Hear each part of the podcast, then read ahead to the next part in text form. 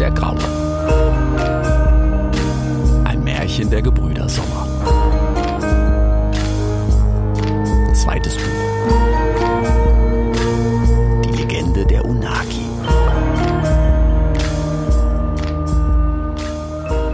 Kapitel 8 Die Saat der Unaki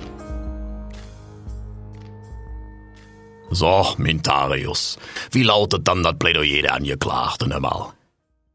Äh, Euer Ehren, äh, großer Sanche, äh, in Anbetracht der äh, sprachlichen äh, Barriere bin ich äh, veranlasst, zu mutmaßen zu äh, glauben, äh, dass meine Mandantin auf äh, unschuldig plädiert. So was hätte ich mir schon gedacht. Joch, Nancy, was machen wir dann jetzt mit dir, hör mal? Die Affen hielten Gericht. Der Gibbon Malmuk, den Rix und der Affenkönig Sanche am Boden des ausgehobenen und bereits wasserdicht verputzten Beckens der königlichen Baustelle gefunden hatten, war offenbar von einer etwa Gibbon-Hand großen haarigen Spinne gebissen worden und auf der Stelle ihrem tödlichen Gift erlegen. Schnell war die Todesursache erkannt worden.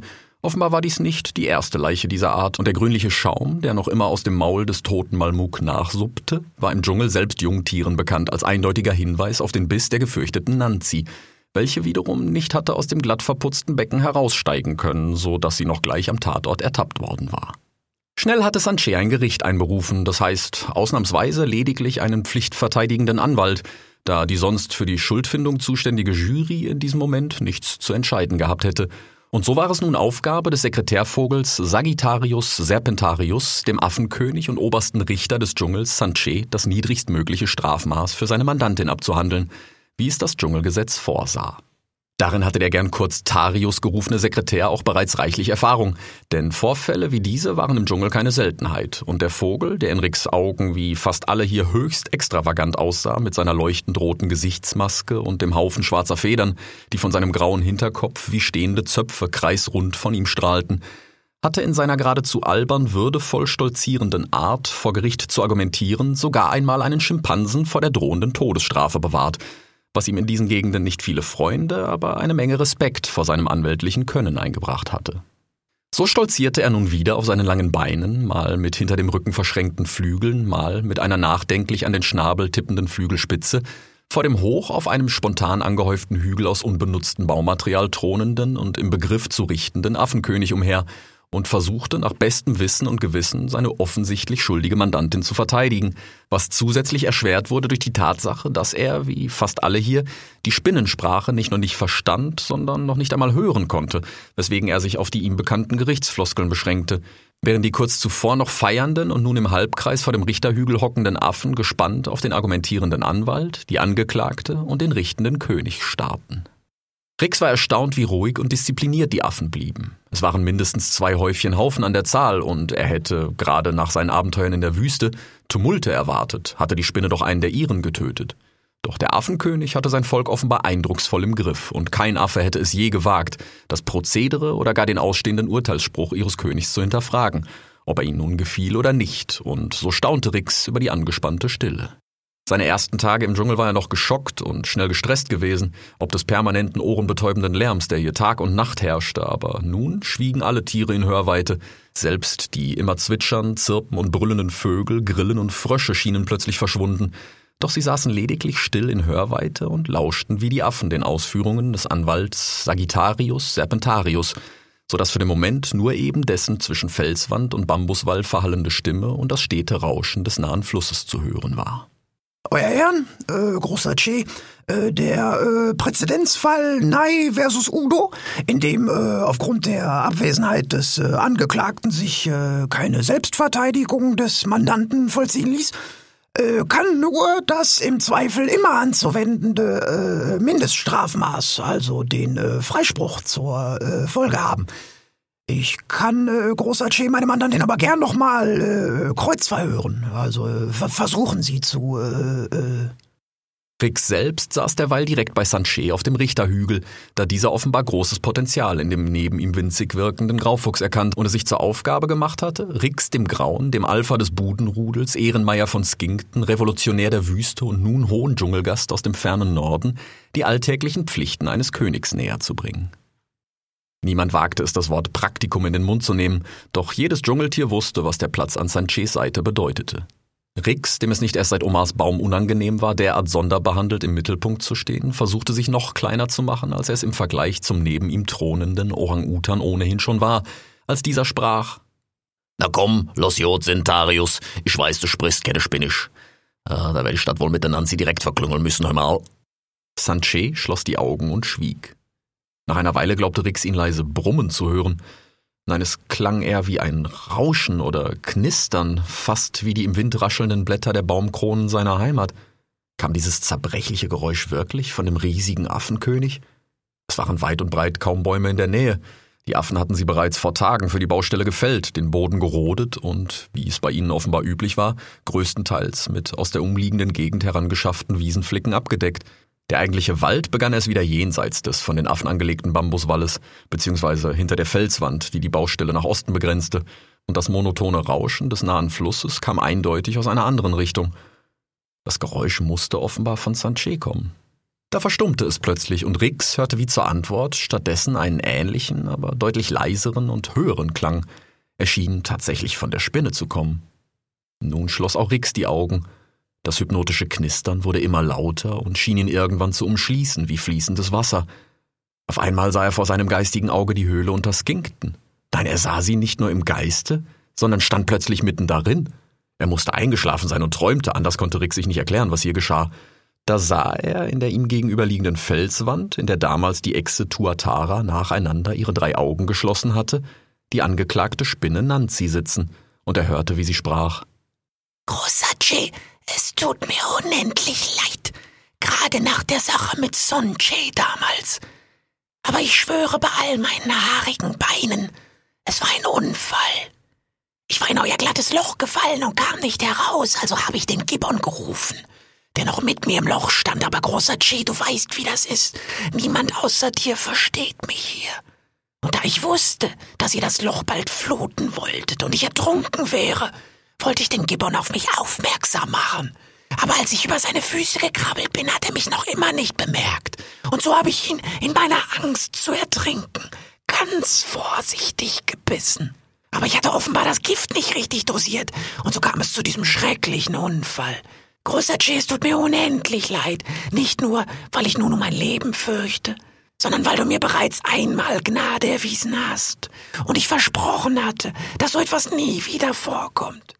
Mehr als jeder Tod schmerzt es mich, das Wort, das ich einst dem weißen Affenkönig gegeben habe, nicht halten zu können.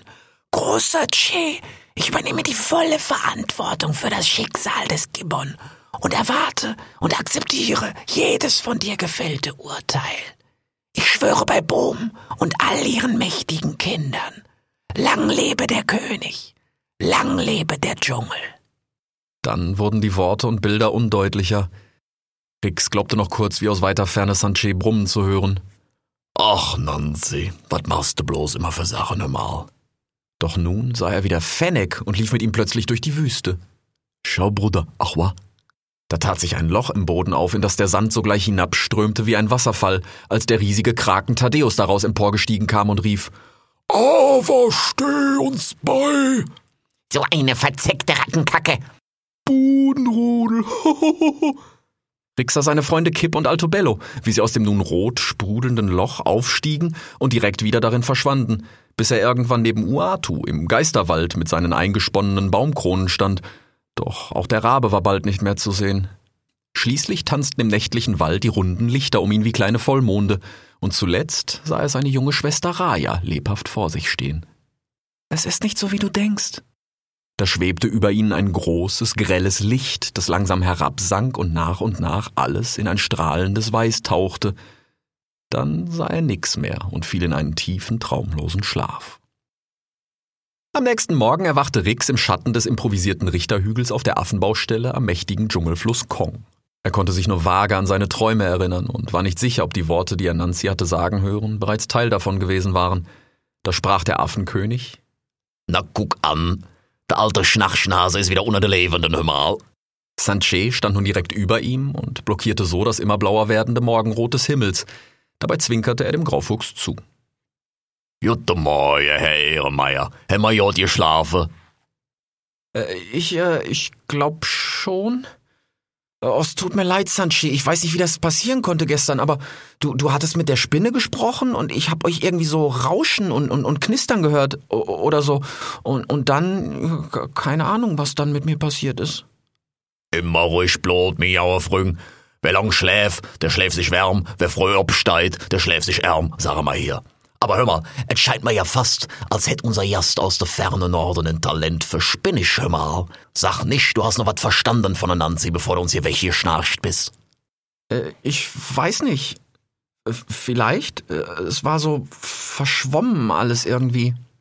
Na, gräm dich nicht, hör mal, das passiert der Beste mein erstes Mal. Selbst ich werd da immer noch ganz duselig von, wes wäre mal der Urteil auch ab heute geschoben hin. Nancy haben wir so lange in das Becken gesetzt. Sie hat gesagt, dass sie da nicht alleine rauskütt, also, wenn sie jetzt weg ist, dann hätte sie gelogen, hör mal. Na komm, wollen wir mal sehen, ob sie noch da ist. Sprach der mächtige Orang-Utan, nahm den Graufuchs mit einer seiner riesigen Hände vom Boden auf und setzte ihn sich auf die Schulter.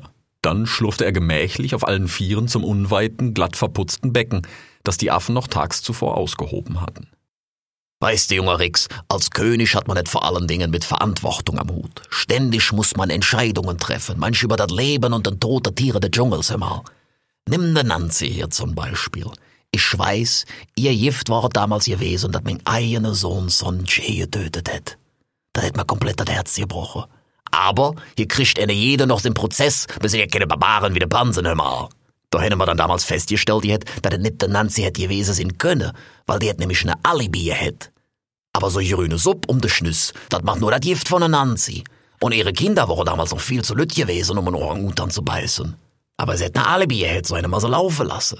Und sie hätte geschworen, dass nie wieder eine Aap hier an Spinnengift sterben wird. Und dass sie das auch alle ihre Kinder beibringen wird. Danach hätte nie wieder eine Zwischenfall gegeben. Und was soll ich jetzt machen immer? Sie töten, damit sie es nie wieder tut. Sie hätte geschworen, es sei ein Unfall gewesen und dass sie nie wieder eine Aap beißen wird. Ich selbst hätte wiederum auch eins geschworen, nie wieder zu töten. Denn das letzte Mal, dass ich es zur Vergeltung tat, waren der Folien verheerende Mal. Und wenn ich mich schwur brech, bin ich dann nicht schlimmer wie Sie, die sich nicht einmal hätte beweisen können. Was für eine König wäre ich dann, wenn ich sie jetzt richtete, hör mal. Siehst du mein Problem? Und wenn man sie jetzt bestrafe, dann geht das nur wieder Unfrieden mit ihren giftigen Kindern, hör mal. Wie würdest du entscheiden, mein Jung? Rix grübelte.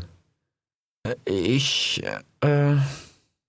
Da hatten sie das Baustellenbecken erreicht und drei Gibbon-Längen unter ihnen saß an dessen Boden noch immer die angeklagte Nancy. Na guck, da hätte sie ja wahrscheinlich schon mal nicht gelogen, was da rausklettern an jedem Mal. Hätt ich hier die ganze Nacht ob ne Urteil über mein Leben warten zu dürfen und könnt rausklettern, war ich längst über alle Berge, hör mal. Und, regst du Raue? Was würdest du sagen? Was machen wir nun mit der Nancy? Naja, also so, wie ich es verstanden habe, war es ein Unfall. Und wie du sagst, willst du ja auch nicht töten, weil das dann alles immer nur noch schlimmer macht. Ich würde sie wahrscheinlich äh, verwarnen irgendwie und nochmal gehen lassen? Oder so? Ja, wusste ich es doch. Du bist eine schlaue Fuchs, hör mal. Genau so was hätte ich mir auch gedacht. Hast du gehört, Nancy? Ich weiß, du kannst uns verstehen. Man gebe dir jetzt noch mal genau eine Chance. Aber wenn ich hier auch nur noch eine Ab mit grüne Schaum vor der Schnüss finde und tu, hör mal, dann geb ich allen Affen den Befehl, dich zu jagen. Dich und deine Familie. Und dann jedet keine Prozess mehr. Dann werden wir dir und alle deine Kinder jede Tage ihr Bein einzeln ausreisen. Hätten wir uns verstanden, Fräulein?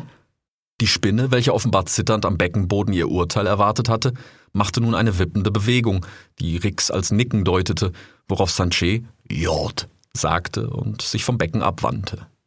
Nilieri, hast du gehört? Könnt ihr mal der Nancy heraushelfen? Und wenn sie auch nur versucht, irgendwen zu beißen, dann reißt er ihr die Beine aus und schmeißt das in den Kong, aber doho! Jawohl, Großatze, sofort. Äh, wir müssen auch noch etwas anderes besprechen. Ist das dringend? Die kleine schwarze Äffin, die wie immer, wenn gerufen, scheinbar aus dem Nichts gesprungen kam und sogleich genau wie Rix nur auf der anderen Schulter des Affenkönigs saß, blickte nun kurz hinüber auf den Graufuchs, kniff die Augen zusammen und sprach schließlich Ding dina eromis. Ding digitam? Nahavado daho. Panava nagahabaho digodina. Ring digi doho diha? Nigidando ding digi naga. Onovatam? Doho? Onovaton inan ididina. Vadina ma doho. Ring ding? Ring ding ding. Ach, so was hätte ich mal schon gedacht. Na denn, wie sieht es aus, junger Rex? Willst du noch was frühstücken oder bist du startklar? Ich fürchte, ich darf den Zopf schon wieder weiter schwingen, hör mal. Es steht ein wichtiger diplomatischer Treffen an. Da müssen wir uns sputen, dass wir da heute Nacht noch rechtzeitig hinkommen, hör mal. Zum Glück für dich liegt das gleich ob der Weg nach dem Tempel. Da treffen wir dann morgen oder übermorgen den Nepomuk. Und schon bald schwangen sie wieder durch den Dschungel. Rix baumelte dabei nun vermittels eines Sicherheitsgurts, wie Sanchez dieses spezielle Seil nannte, vor den mächtigen Bauch des Affenkönigs gebunden und klammerte sich zunächst mit seinen Pfoten an dessen dicke Filzzöpfe. Nach einer Weile hing er dort allerdings deutlich entspannter, zumal er tatsächlich einmal aus dem Gurt gerutscht war, worauf Sanchez den Graufuchs erst mit einem Fuß fing, dann hoch vor sich in die Luft warf und fragte: Bist du schon am Abflappern, mein Jung? Na, da müssen wir den Gurt was enger ziehen, hör mal wobei er ihn sogleich wieder auffing und mit beiden Füßen sowie mal der einen, mal der anderen Hand erneut vor seinen Bauch band, ohne dabei mit der jeweils freien Hand von einer zur nächsten Liane schwingend an Tempo zu verlieren. So reisten sie fast den gesamten Tag, bis auf kleine Pausen, wenn der Affenkönig leckere Beeren sah oder mit einem der bis zur Unkenntlichkeit getarnten Dschungelbewohner Klepperkes halten musste. Zudem gab es eine ausgedehnte Mittagsruhe, in der Sanchez erst ein ganzes Häufchen Bananenstauden verspeist und dann, unter seinem Strohhut schnarchend, an den Stamm eines der mächtigen Dschungelbäume lehnend eingeschlafen war. Bis irgendwann Nilgiri aus den für Rix unbegreiflich hohen Baumkronen auftauchte, um ihn zu wecken, und sie sogleich weiterschwangen. Aber überhaupt diese Bäume. Es war das erste Mal seit dem Trüffelhain mit seinen legendär dichten Kronen, dass Rix wieder in einem Wald unterwegs war. Doch heimisch fühlte er sich hier sicher nicht. Zu hoch waren ihm die Bäume, und hatte er sich in den Wäldern seiner Heimat trotz aller Gefahren noch geborgen gefühlt, war hier alles unüberschaubar laut und stressend und groß und viel zu dicht bewuchert. Selbst im noch so dichten Trüffelhain gab es viele Lichtungen oder zumindest vereinzelte Öffnungen im Blätterdach. Doch hier sah man fast nie den Himmel. Allein schon, weil meist bereits die Baumkronen selbst in feuchten Dunst verschwanden. Ganz zu schweigen von Souls strahlendem Gesicht, von dem Rix nach seiner Zeit in der Wüste nie gedacht hätte, dass er es jemals vermissen würde. Als die Sonne schließlich irgendwo jenseits von Blättern und Dunst untergegangen war, der Nebel sich lichtete und Rix sogar einmal kurz Lu, wenige Tage vor ihrer gesamten Fülle, eirig rund vom Nachthimmel leuchten sah, machten sie schließlich wieder Halt. Ein ganzes Rudel riesiger Flughunde zog bald flatternd an ihnen vorbei, offenbar weit entfernte Verwandte der Fledermäuse seiner Heimat, nur deutlich größer, wie fast alles hier. Zuletzt folgte ihnen ein schwarzes Hörnchen, kaum größer als Kipp, das jedoch seine Beine und Arme ausgebreitet hatte, wozwischen sich offenbar eine pelzige Haut spannte, auf der es nun lautlos durch die nächtliche Dschungelluft glitt. Da griff Sanchez nach einer der großen Wurzeln am Boden. Nilieri, Ididina, flüsterte der Affenkönig. Onovatong, Digice, hörte Rix irgendwo aus dem Dunkel des Urwaldes die kleine Äffin antworten. Dann hob der Orang-Utan die Wurzel hoch und mit ihr ein riesiges Stück aus dem Boden, groß wie der Affe selbst. Es war offenbar ein aus Bambus gebundener Wall, ganz ähnlich dem der königlichen Baustelle am Fluss, nur dass dieser deutlich kleiner, dafür mit riesigen Fahnen getarnt am Boden gelegen hatte und nun vom Affenkönig hochgeklappt, an einen Baumstamm gelehnt, ein großes dunkles Loch freigab, in das glatt verputzte Stufen hinabführten, soweit Rix es noch erkennen konnte. Na nu hopp, Herr Ehrenmeier, ich will ja nicht lang lüften einmal. Der Graufuchs huschte in die Finsternis hinab, wobei seine Augen völlig hilflos waren und er sich komplett auf sein Gefühl verlassen musste. Als er schließlich den mit Wiesenflicken und losem Stroh bedeckten Boden des Bunkers, wie die Affen diese Art von Bau nannten, erreicht hatte, hörte er, wie der Affenkönig von innen das Bambuswalldach schloss, beziehungsweise den Deck L, wie Sanchez es nannte. So, Nilieri kümmert sich noch kurz um die Abhörsicherheit, dann kriegen wir auch ein bisschen was Licht mal kann ich euch so lang was zu essen anbieten. Man sollte Beeren und Bananen hin, Skorpione, Schnecken und für dich, Eromis, jetat wie üblich Papaya und Guavensaft. Den hätten wir gerade erst pressen lassen. Also, hoffe ich doch zumindest. Ich sehe nämlich auch nix, aber ich riech da was. Da begannen draußen plötzlich unzählige Grillen zu zirpen und ein ganzer Haufen großer Frösche laut zu brüllen – worauf der Affenkönig Na kock, jedoch, rief, als plötzlich in ihrem großen Dachdeck-L ein viel kleinerer Deck-L aufging und Rix schließlich ein Wunder sah. Es wurde hell.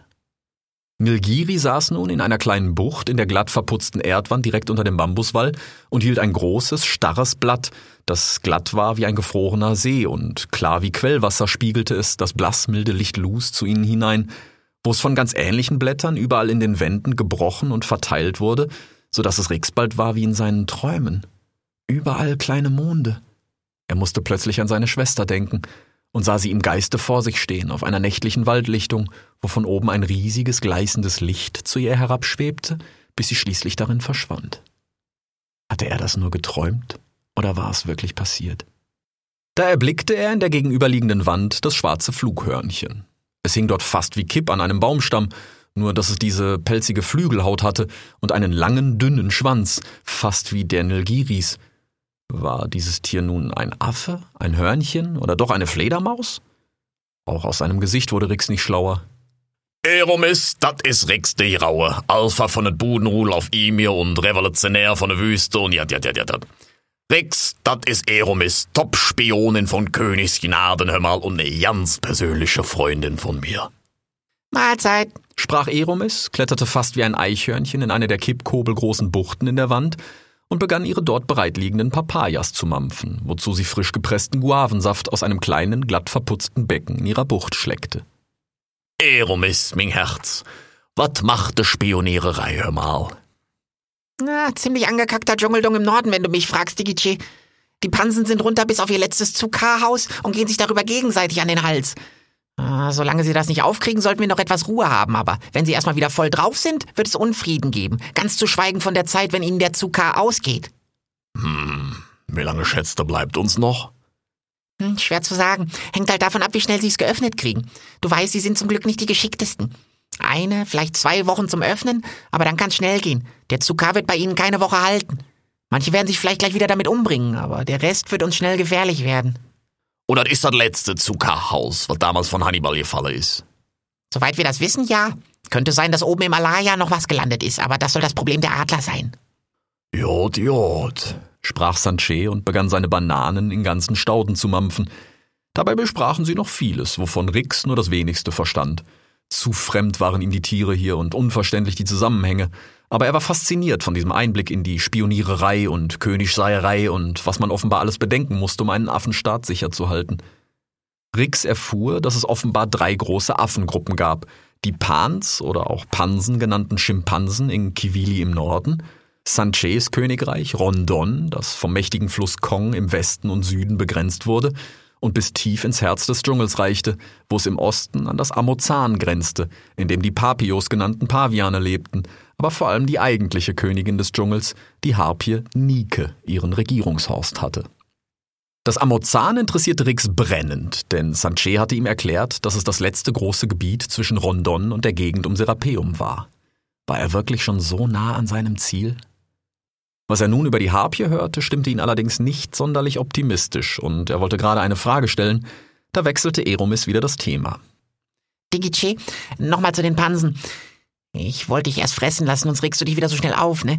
Aber äh, es gibt einen Verräter, ein Spion in deinem engsten Kreis. Eromis blickte flüchtig hoch zu Nilgiri. Ich kann auch nicht sagen, wer, nur dass der oder diejenige offenbar eine Schwäche für Zucker hat und den Pansen dafür allerhand Wissen durchsteckt. Und es scheint sogar, als würden die Pansen mit Hilfe des Verräters ein Attentat auf dich planen, Digice. Der Affenkönig hatte sich seinen großen Strohhut tief ins Gesicht gezogen und brummte. Dann fragte er: Bist du sicher? So sicher wie der Regen. Ich habe eine Schwalbe abgefangen, die der Verräter nach Kivili geschickt hatte. Sie wusste zum Glück und leider nicht viel. Äh, wieso zum Glück und leider? fragte Rix, um nun endlich mal an dem Gespräch teilzunehmen. Zum Glück wusste sie noch nichts wirklich Wichtiges über uns. Noch gerade genug, dass es nur jemand aus dem engsten Kreis sein kann. Und leider kannte sie den Namen des Verräters nicht. Sie sagte, sie hätte das auch alles nur für Zuka gemacht und nie Fragen gestellt. Hm, jetzt stellt sie definitiv keine Fragen mehr, Digici. Verstehe. Jota Arbeit, Eromis. Das Zuka-Zeug wird langsam zum Problem, hör mal. Nilieri! Der Affenkönig zögerte. Dann lüftete er den Hut und blickte hinauf zu seiner Assistentin, die nach wie vor mit dem magisch spiegelnden Blatt den gesamten Bunker erleuchtete. Erinnere mich mal dran, wenn wir mit der Nepomuk klüngeln. Eromis, top, weitermachen. Und wenn man sonst nichts wichtet mehr hin, dann würde ich jetzt ob der Schock erstmal ein Nickerchen halten. Eine Attentat ob der alte Sanchez. Na dann jod Nacht, hör mal. Das nächste Häufchen Tage verlief nach ganz ähnlichem Muster. Der Affenkönig schwang mit dem um seinen Bauch gegurteten Graufuchs durch den Dschungel nach Südosten zu seinem Tempel. Mittags und nachts wurde gerastet und oder politisches verklüngelt mit allen Arten von Dschungeltieren. Sie sprachen mit den buntesten Vögeln mit zum Teil absurd großen Schnäbeln, mit Affen aller Art, mit Kröten, Echsen und Schlangen, die meist großen Respekt vor Rix und seinem Ehrenmeierstatus instinkten hatten. Ja, sie sprachen sogar mit Schmetterlingen, Käfern und mit riesigen Ameisen, deren Sprache offenbar ganz ähnlich funktionierte wie Spinnisch, wofür Rix tatsächlich ein Talent zu haben schien. Allerdings fiel er meist nach wenigen ausgetauschten Worten in einen weilenlangen Schlaf, weswegen es dann doch ein wenig umständlich war. Während der langen Schwingphasen, in denen Rick sich nun immer sicherer fühlte und zuweilen ganz ohne Sicherheitsgucht in den filzigen Zöpfen des Orang-Utans umherkletterte, fragte er mit großer Neugier nach den Mondspiegelblättern und anderen derlei ihm unerklärlichen Dingen, worauf der Affenkönig stets antwortete, dies sei alles Schrott, Artefakte von Onaki, und vertröstete den unablässig nachbohrenden Graufuchs. Von Onaki können wir im Tempel kalle, da haben wir Zeit für Vergangenet und auch für die Zukunft. Aber hier draußen müssen wir hier und jetzt sind, sonst sind wir bald nimmer. Das lehrt uns die Zeit einmal. Nach drei derartigen Tagen schwang Sanchez sich schließlich eines späten Nachmittags mit einer letzten Liane auf den laubbedeckten Urwaldboden, setzte Rix behutsam neben sich und zog seine Chete aus dem Gurt, welche wohl ebenfalls ein Artefakt von Unaki war. Dann blickte der zottelige Affenkönig auf das dichte Dschungelgestrüpp aus Büschen und Schlingpflanzen vor sich und rief, Na, da müssen wir auch mal wieder bei, du. Nilieri, kannst du hier mal die Kapibaras der Hecken stutzen lassen? Das sieht ja hier aus wie bei der Bonobos, hör mal.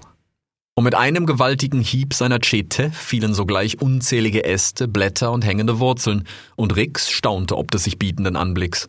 Er sah das erste Mal seit Tagen den freien Himmel, zu dem nun direkt vor seinen Augen ein großer Pfau mit seinem prächtigen und mit jedem Flügelschlag schillernd wallenden Federkleid hinaufstieg und so den Blick freigab für einen großen, zum Teil mit frisch verlegten Wiesenflicken gedeckten Platz, der rundherum vom dicht und hochwuchernden Dschungel umwachsen war, wo sich nun in den Baumkronen die Affen versammelten und der Ankunft des Königs beiwohnten, der sogleich mit dem neben ihm scheinbar winzigen Graufuchs mitten über den Platz auf einen baumhohen, aus großen moosbewachsenen Stufen aufgetürmten Hügel zumarschierte, dessen Rückseite jenseits des Platzes in einer massiven Felswand verschwand. Ja, da guckst du mal. Das ist unser Kalender. Da wissen wir immer, wo wir gerade dran sind. Neun große Treppen, für jeden Mond eine. Jede Treppe hat drei Stufen für jede Woche und jede Stufe ist quer in neun Tage abgeteilt. Das ist das ganze Jahr. Und ganz oben, da ist der offizielle Eingang im Tempel. Dieser Eingang, der den nach oben immer enger zusammenlaufenden kantigen Kalender mit einer eckigen, überdachten Höhlenöffnung abschloss, war mit riesigen, teils knallbunten, teils durchsichtigen Blättern geschmückt, die im Wind wehten und dabei schimmerten und glänzten wie die Flügel einer baumgroßen Libelle. Was ist denn das? fragte Rix mit großen Augen. Das ist Platzdeck. Fast alles, was hier nicht Holz oder Stein ist, ist Platzdeck. Auch so eine Wunder von der Unagi. Man lässt seit gerade von unserem Wissensmini-Stein Nellis erforschen einmal. Und was ist ein äh, Mini-Star? fragte Rix, während sein Kopf fasziniert den flatternden Bewegungen der Platzdeckflügel folgte. Als König kannst du nicht alles alleine machen, immer. Da brauchst du Abgeordnete, sogenannte Ministars. Ich kenne ganz viele Ministars. Eine Wissens-Ministar, eine Reise-Ministar, eine Dschungel-Ministar und viele mehr, hör mal. Das meiste davon macht allerdings der Nepomuk. Bis auf der Ministar für dekorative Wohngestaltung. Das macht der Hüttenbauer vorher. Allein schon aus repräsentativen Gründen. Ja, war Nepomuks Idee.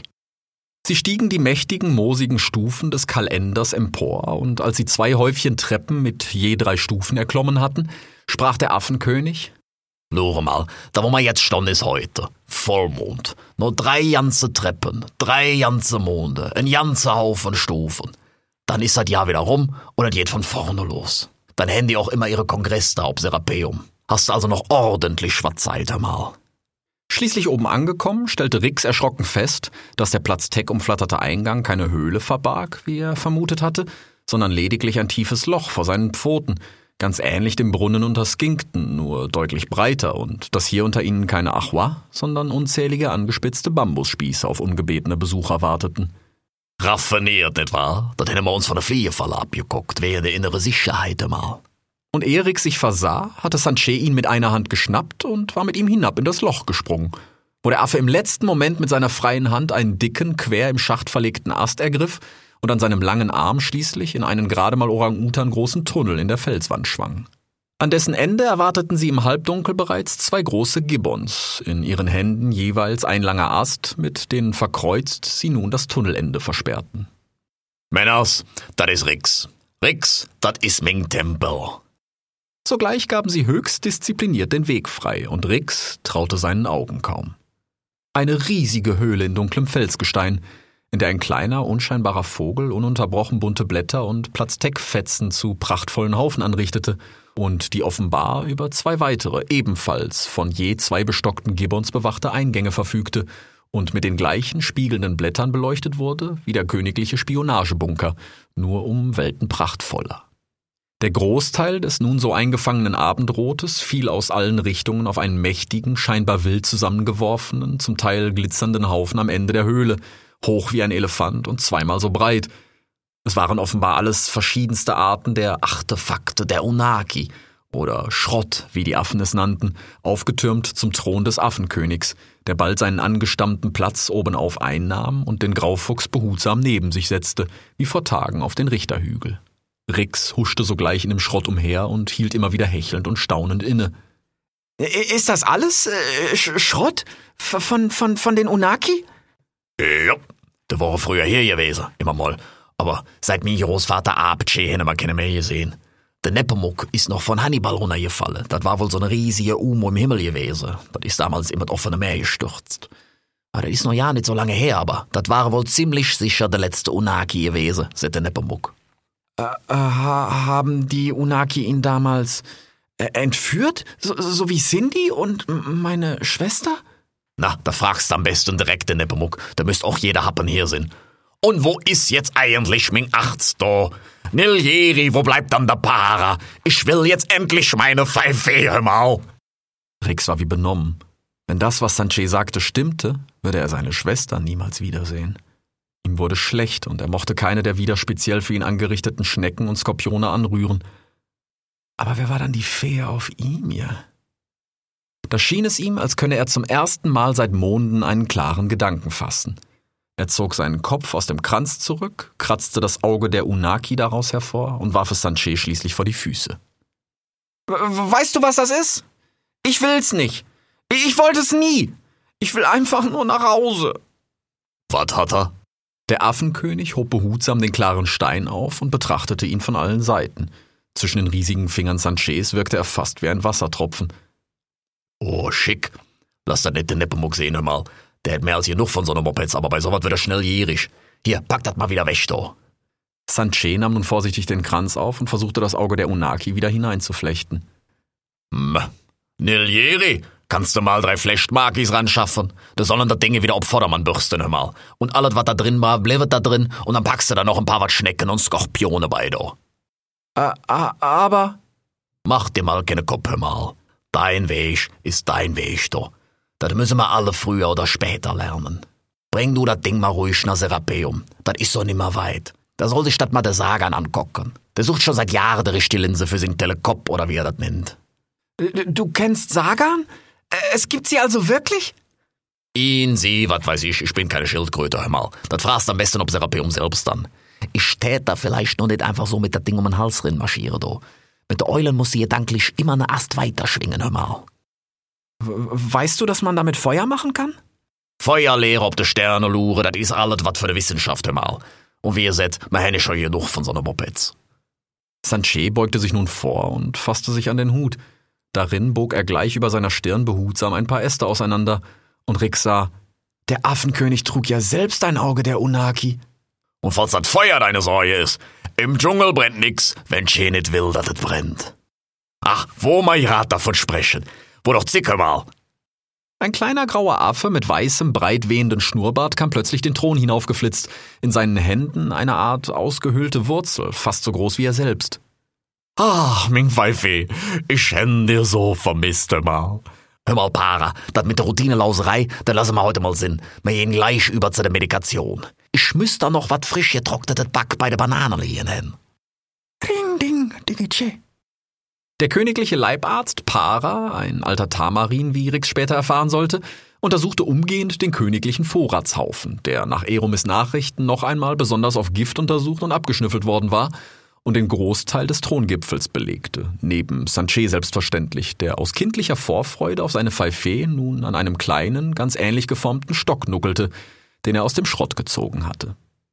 Vor dem Thron versammelten sich derweil die drei kleinen Weißbüschelaffen Kali, Trix und Jakus. Kali häufte sogleich etwas Stroh auf ein geschnitztes Holz in einem kleinen Ring aus Steinen, Trix führte in eine Kerbe einen großen, glatt geschnitzten Stock, um den einmal ein dünnes Seil gewickelt war, das mit seinen Enden einen ähnlich großen Ast zu einem Bogen spannte, den wiederum Jakus nun in Windeseile hin und her zog, so dass sich der glatte Stock in Tricks offenbar geölten Händen unfassbar schnell drehte und das Holz quietschend aneinander rieb. Das könnte jetzt einen Moment dauern. Also, was machen wir dann jetzt mit dir, Ming Ehrenmeier, hör mal? Ich kann dich ja schlecht selbst nach Serapeum schwingen, obwohl das sicher lustig wäre. Man könnte Perry fragen, das ist ein alter Freund von mir. Ne Pelikan, der fliegt immer irgendwas durch je und do. Ich glaub, der macht grad ne Karte oder sowas. Ich liebe ja Karten, mal. Komm, ich zeig dir mal eine. Sanche zog mit seinem langen Arm einen eckigen Gegenstand, groß wie Rix, aus seinem Thronhaufen, legte ihn vor die Schnauze des Fuchses und blätterte ihn auf. Dat hier, dat is eine Buch. Ja, glaub ich zumindest, dat Eulen, dat ihr seht hin, aber dat hört sich bei der Eulen ja sowieso alle gleich an. Hu, hu, hu, tulu. Na, ich kenn mal ganz viele von so einer Buchmopeds gehabt. Ich mach aber nur die mit den Karten. Manche haben auch andere schöne Bilder, aber die meisten haben alle nur so ihr Krickel. Das hätte ich dann mittlerweile fast alle den Eulen geschenkt. Eine Winter, da war es so kalt gewesen, dass es geschneit hat. Gehagelt so, ja. Aber dass es sich gewaschen hat einmal. Löcher hat es uns in den Baumblätter jauen und reichlich Spauten zerhagelt und alles Wort weiß gewesen, bis er getaut hat. Schönes Schlamassel. Und ich sitz hier im Tempel, verstehst du mich, und frier mir den Backen ab. Da hätte ich mir was Stroh angezündet und ein paar von den Buchmopeds ohne Karte mit drin geschmissen. Das ist nämlich eigentlich Holz, musst du wissen. Und das brennt da, wie Ameisenschiffe im Augen. Na, schön warm war der Nacht gewesen dann. Da hätte Eule aber hinterher geschimpft, oh. So hätte seit mir Nana können wir mit mir schimpfen mal. Ich hätte dann gesagt, sie soll sich nicht so aufregen, das ist ein Idiot für die allgemeine Gesundheit. Und dann hätte ich ja alle die Buchmopeds ohne Karte mitgegeben. Wenn man mal kalt ist, kann ich mir auch eine Palme anzünden, mal. In just diesem Moment stieg Rauch aus der Konstruktion der Weißbüschelaffen. Sogleich begannen sie zu pusten und mit großen Blättern zu wedeln, und Rix schnupperte erst wieder diesen stechenden Geruch, und dann hörte er das Stroh knistern und sah, die Affen hatten Feuer gemacht. Mit Holz und ihren bloßen Händen. Er hatte nun schon so vieles Unglaubliches gehört und gesehen auf seiner Reise, und doch schien sie mit jedem Schritt unbegreiflicher zu werden. Bald tanzten und zuckten ihre Schatten an den Höhlenwänden im Lichte des züngelnden Arakash, wofür Kali, Trix und Jakus ununterbrochen verschiedene Äste aus einer kleinen, verborgenen Vorratshöhle heranschafften und pausenlos nachlegten und Nilgiri extra die Spiegelbeleuchtung lahmgelegt hatte, die zuvor noch die Höhle im milden Mondlicht der mittlerweile aufgegangenen, vollen Lu hatte erleuchten lassen. Rix sah, wie sich der Rauch in der Mitte des Raumes sammelte, in einer wirbelnden Säule zur Decke hinaufstieg und schließlich dort durch ein Loch im Gestein abzog. Offenbar verstanden die Affen es nicht nur das Licht zu lenken, sondern auch die Luft.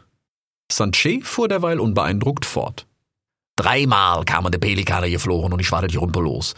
Da ich dann den Perry kennengelernt. Mich ja sonst nicht immer ganz leicht mit Geflügel, musst du wissen. Aber der Perry, das ist ein ganz umgänglicher Typ. Wir haben uns noch zusammen die Karten angeguckt. Da hätte er nämlich noch gesagt, pass auf, Sanche, das kann passieren, dass ich bald um die Welt fliegt, oh. Die Eulen sind da wen am Suchen dran und ich hätte mal eine Bewerbung eingereicht. Ich müsste nur eine Maus mitnehmen, die soll malen und gucken. Aber sonst hätte ich den Schnabel frei. Wenn du willst, kann ich dir was mitbringen, Sanche, für dich immer. Ich wüsste zwar nicht was, ich hätte ja so schon viel zu viel Gerümpel. Das hätte ich der Perry gesagt. Aber der Jeste, verstehst du, das ist es, was zählt. Wenn der Perry jetzt eine Säue hätte, dann ist das auch dem Sanche seine Säue. Und Sanche hätte nie lange Säue, hör mal. Dann deutete der Affenkönig mit einem riesigen Finger auf eine Karte in dem Buch. Mein Jung, das ist Talos, benannt nach der Feuerberg. Der ist hier im Süden. Da leben nur Echsen und so Kruppzeug. Und da oben im Norden, das sind die Eisberge. Alaya, sagt der Volksmund. Da sitzen die Adler. Wir sind hier, quasi in der Mitte, wo der Kong da Knick kriegt. Und da im Osten, ganz am Ende von dem Kong, da wo der Fluss der runde Kringel macht, da mittendrin, das ist Serapeum. Der braucht eine Arb, eine ganze Mond für die Reise. Und du bist keine Arb. Aber der Nepomuk hätte sicher eine Idee. Da kam der königliche Leibarzt mit einer Rand voll mit frischem Back gefüllten Pfeife vom Vorratshaufen und reichte sie Sanche, worauf dieser sprach. Oh, jo, sieht das aus, Para. Ja, kannst du erst mal eine Pause machen. Oder, wisst ihr wat? Hör mal, Rix. Wann hätt dich eigentlich zuletzt mal eine Arzt untersucht, hör mal? Äh, äh, zählt ein Apotheker? Na, wenn er sich nicht vermessen will, ganz bestimmt. Der Affenkönig zwinkerte ihm zu. Dann wandte er sich wieder an den breit weiß beschnurrbarteten Tamarin. Para, da hast du Fox gehört. Jede mal richtig ordentlich applausen da. Das volle Zupfprogramm, dass da nicht auch nur ein Bein im Pelz noch rumkrabbelt. Ah, genieße Tricks. So gut gelaust wirst du höchstens noch bei der Bonobos mal. So, und ich kann mir endlich um dich kümmern, sprach Sanche nun zu seiner Pfeife, dann zu den drei Weißbüschelaffen. Galli, Tricks, Jakus, fein habt ihr das wieder hingekriegt mit den Arakash. Ich seh, das Training mit der Nepomuk trägt Früchte, hör mal.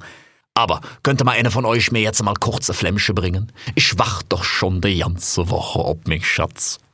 sagte Sanche und kuschelte sich kurz die mit frisch getrocknetem Back gefüllte Wurzel an sein Gesicht. Der Graufuchs blickte derweil kurz in das Gesicht des nun vor ihm stehenden alten Arztes mit seinem weißen, breit geschwungenen Bart und wunderte sich, dass der Tamarin offenbar Sand darin hatte. Rix würde sich sein ganzes Leben lang fragen und nie verstehen, warum er in dieser Nacht im Tempel des Affenkönigs genau jene Frage gestellt hatte. Flechtmakis reparierten Kips Kranz im Licht des tanzenden Arakash, den die Affen mit ihren bloßen Händen aus etwas Holz gezaubert hatten, nun trug einer ein Flämmchen, einen riesigen Haufen von Unaki-Schrott hinauf, auf dem er selbst neben einem bärengroßen Orang-Utan saß, der im Begriff war, getrocknete Pflanzen zu rauchen, während der königliche Leibarzt ihm selbst auf den Rücken stieg, um ihn zu lausen. Und Ricks einzige Frage war, äh, Herr, äh, ich mein, äh, Para? Äh, warum haben Sie denn da so komischen Sand im Bart? Der Angesprochene zuckte zusammen und Nilgiri, die gerade noch kurz mit einem der Wachgibbons gesprochen hatte, kam mit einem großen Satz durch die Höhle und sogleich den Thron hinaufgeflogen, blickte noch in der Luft mit zusammengekniffenen Augen auf den Bart des Arztes, schrie Che, nein, Und als gerade Jakus das Strohhalmflämmchen über die Pfeife des daran nuckelnden Affenkönigs senkte, schlug Nilgiri ihm dieselbe mit einer fließenden Bewegung aus der Hand. Nilgiri, bist du verrückt geworden? Der Arzt Para war derweil in Windeseile den Thron hinabgestürzt und flog geradezu auf einen verborgenen, offenbar unbewachten Ausgang zu, als darin plötzlich ein Tier erschien, das für Rix aussah wie ein Pferdebiber, eine Art riesiges, kurzhaariges Meerschwein. Es scheute mit drohend über dem fliehenden Tamarin erhobenen Vorderbeinen, worauf dieser umgehend von Gibbons umzingelt war und sich den königlichen Wachen sogleich ergab. Auf dem Rücken des nun wieder auf allen Vieren stehenden Pferdebibers hockte ein kleiner Affe und klopfte ihm belohnend auf die Flanke, an der scheinbar ein großer silberner Fisch von einem Seil baumelte, das er mit seiner anderen Hand umfasste, während mitten auf seinem Kopf ein langer, in eine weiße löwenartige Mähne mündender Haarkamm im Windzug tanzte, wie die Flammen des königlichen Feuers.